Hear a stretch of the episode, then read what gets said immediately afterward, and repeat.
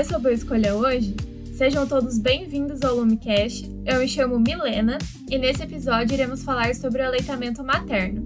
Eu tô aqui com a Thaís e a gente vai estar tá desenvolvendo um pouquinho melhor esse conteúdo no, no decorrer do podcast. Oi, pessoal, tudo bem? Estamos aqui para falar um pouquinho sobre amamentação, que é um tema que está super em voga hoje, né, Milena? Sim, mês de agosto dourado, né? Eles estão promovendo proteção, apoio ao aleitamento, tem todo um foco no triplo cuidado da, da amamentação, que é cuidar no tempo de Covid, cuidar do planeta como geral e cuidar da comunicação. E é importante em tempos de Covid também a gente falar sobre isso, por conta da proteção imunológica e da proteção às doenças alérgicas, né, que o aleitamento promove. Sim, além disso, ainda tem milhares de outros benefícios, né? A amamentação ela promove saúde da mãe e do bebê como um todo. Evita morte, evita diarreia, doença respiratória. É importante ressaltar que o aleitamento materno, ele responde a todas as necessidades nutricionais e metabólicas do recém-nascido até os seis meses. Muitas mães ficam pensando, ah, mas eu não tenho que dar água para o meu filho, né? Mas não, até os seis meses, o leite ele supre todas as necessidades do, da criança. Sim, o leite é rico em água, tem açúcar, e principal, aqueles fatores de imunidade que a gente estava falando no início, né? A nossa imunidade, a imunidade da mãe que vai passar para o bebê. Tudo aquilo que ela já viveu vai passar para o bebê como proteção, a coisa mais linda. É, ele passa imunoglobulinas, né? IgA, IgG, IgM, células também, os neutrófilos, os macrófagos, os linfócitos, que são as nossas células de defesa. Passa também é, lisozima, né, que vai degradar a parede das bactérias. É realmente muito completo. Sim, sim, além de completo na imunidade também na questão da nutrição é excelente, é aquele, aquele alimento ideal para todo o desenvolvimento do bebê, pelo menos até os seis meses, né? Você evita que a criança fique desnutrida, você faz ela ganhar peso, porque o leite no início ali parece ralinho porque tem bastante água e realmente é 90% de água. Isso faz com que a gente não precise da água, não precisa dar chá, não precisa dar nada além do leite materno. E no finalzinho ali da mamada tem uma quantidade maior de gordura que vai fazer o neném ter uma quantidade mais de calorias e fazer ele crescer, né? E por isso também é importante amamentar até o final, né? Que ali no final é o que realmente vai saciar a fome do recém-nascido. Né? Sim, às vezes a mãe acha, ai, ah, meu leite é fraco e tal. Mas às vezes só ele não tá mamando o peito inteiro ou não tá fazendo a pega correta.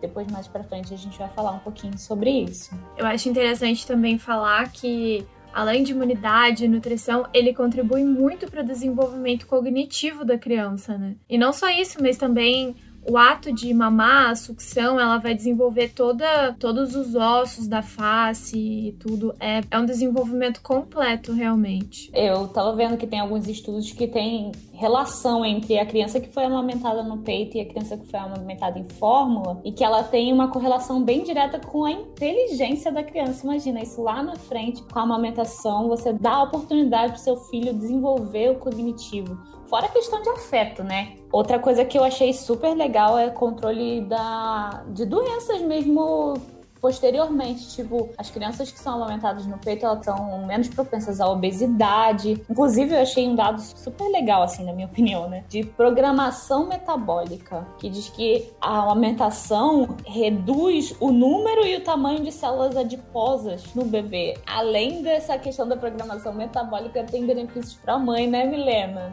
Isso, ela reduz o sangramento pós-parto, ajuda na inovação uterina mais rápido, né? Também reduz o risco de câncer de mama, de ovário, de endométrio e até mesmo osteoporose pós-menopausa. Então, não é só a criança que vai ser beneficiada, né? A mãe, ela também é muito beneficiada. Sem contar que é, os dados apontam que no final do dia, no final de um dia de amamentação, a mãe perde 800 calorias, né?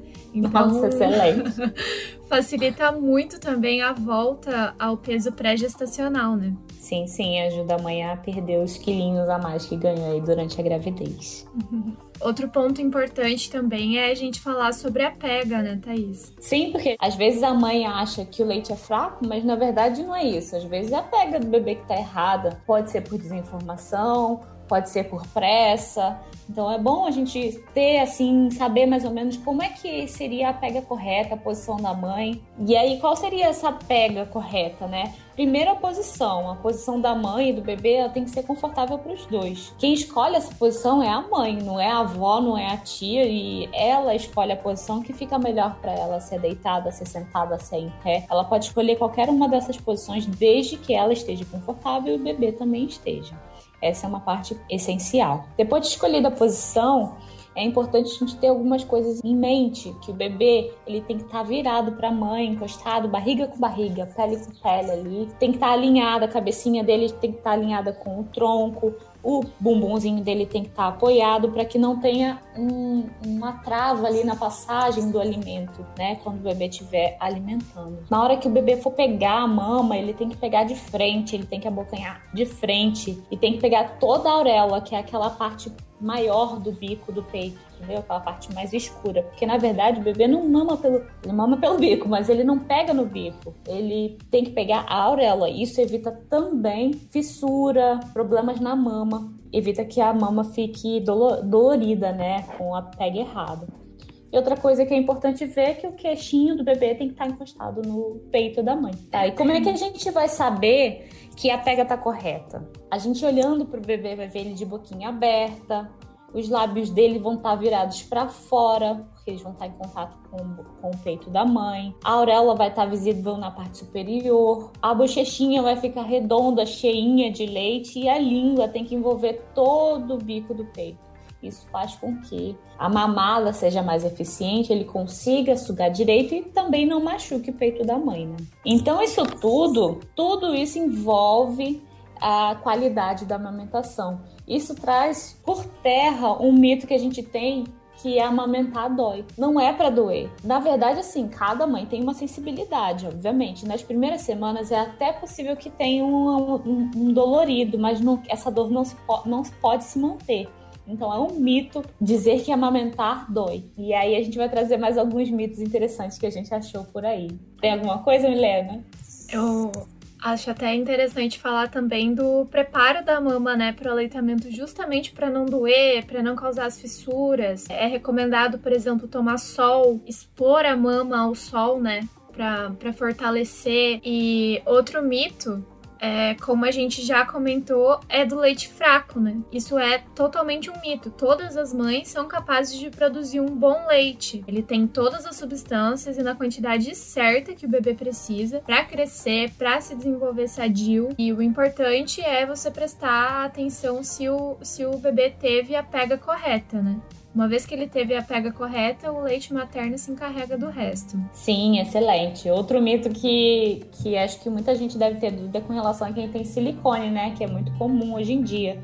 Se atrapalha ou não na, na amamentação, e é um mito. Hoje em dia, as técnicas cirúrgicas permitem com que a mãe mantenha os ductos é, que vão produzir o leite fazem com que a gente consiga amamentar mesmo tendo silicone. Mas é claro que vai depender da técnica cirúrgica, vai depender do, do que motivou a cirurgia de colocação de silicone, né? E é interessante também uma, uma curiosidade que a mama da mulher, ela só é madura depois da primeira gestação. Se a mulher nunca teve uma gestação, a mama dela nunca vai ser 100% madura, né? Nossa, isso aí é explodiu minha cabeça. Eu não sabia, de verdade. de verdade. Outra coisa que é importante a gente falar é que a adaptação do cardápio da mãe não precisa existir. Assim, a gente sabe que a nossa alimentação desde sempre tem que ser saudável, né? Então, se a gente tiver uma alimentação saudável, a gente não precisa ter restrição de nenhum tipo de alimento. A gente precisa restringir a quantidade, por exemplo café, chocolate, que são alimentos estimulantes, que são alimentos que geram gordura demais. Isso a gente tem que controlar, mas não quer dizer que a gente tenha que excluir da alimentação nada. Mas se a gente já tiver uma alimentação boa ali, rica em verdura, legumes, cereal, carne, que tenha poucos produtos industrializados, aquele chocolatinho ali vai fazer bem para a mãe, inclusive. E a gente sabe que a amamentação não é uma coisa fácil, né? Ela precisa de todo o empenho da mãe e da família toda também, né? Sim. A participação da família é essencial, o pai, a mãe, os avós, para não trazer mais coisas para a cabeça da mãe. E agora, para finalizar o episódio de hoje, então, a gente vai falar um pouquinho sobre as contraindicações. Segundo a OMS, as indicações absolutas seriam se a mãe possui o vírus HTLV1 e ou o 2 e o HIV, e também em casos da criança possuir galactosemia. E nós temos também algumas contraindicações relativas, né, Thaís? Por exemplo, uma herpes simples na mama. A mãe só não pode amamentar se ela tem uma lesão ativa.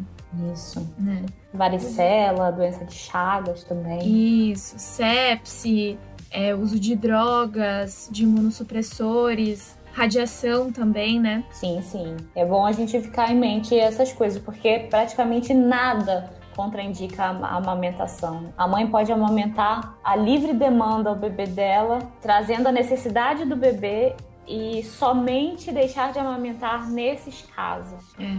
O ideal mesmo é que a amamentação seja feita até os dois anos, né? Sim. Depois dos seis meses ali. E é interessante também ressaltar que são seis meses após a idade gestacional adequada do bebê. Então, se o recém-nascido ele nasceu, por exemplo, de 28 semanas, a gente precisa corrigir essa idade gestacional. Então, além daqueles seis meses, a gente precisa contar até ali daquelas 28 semanas até as 40 semanas, que seria o momento ideal para aquela criança nascer. Então, é importante a gente ressaltar esse ponto também. É bom ter esse ponto em consideração, de verdade. Exato. Bem, pessoal, espero que vocês tenham gostado desse episódio. A gente tentou fazer um, um, episódio um pouquinho mais dinâmico, como uma conversa. Espero que vocês tenham gostado desse formato. E se vocês tiverem dúvida, deixa aqui embaixo nos comentários ou manda pra gente alguma mensagem lá no nosso Instagram.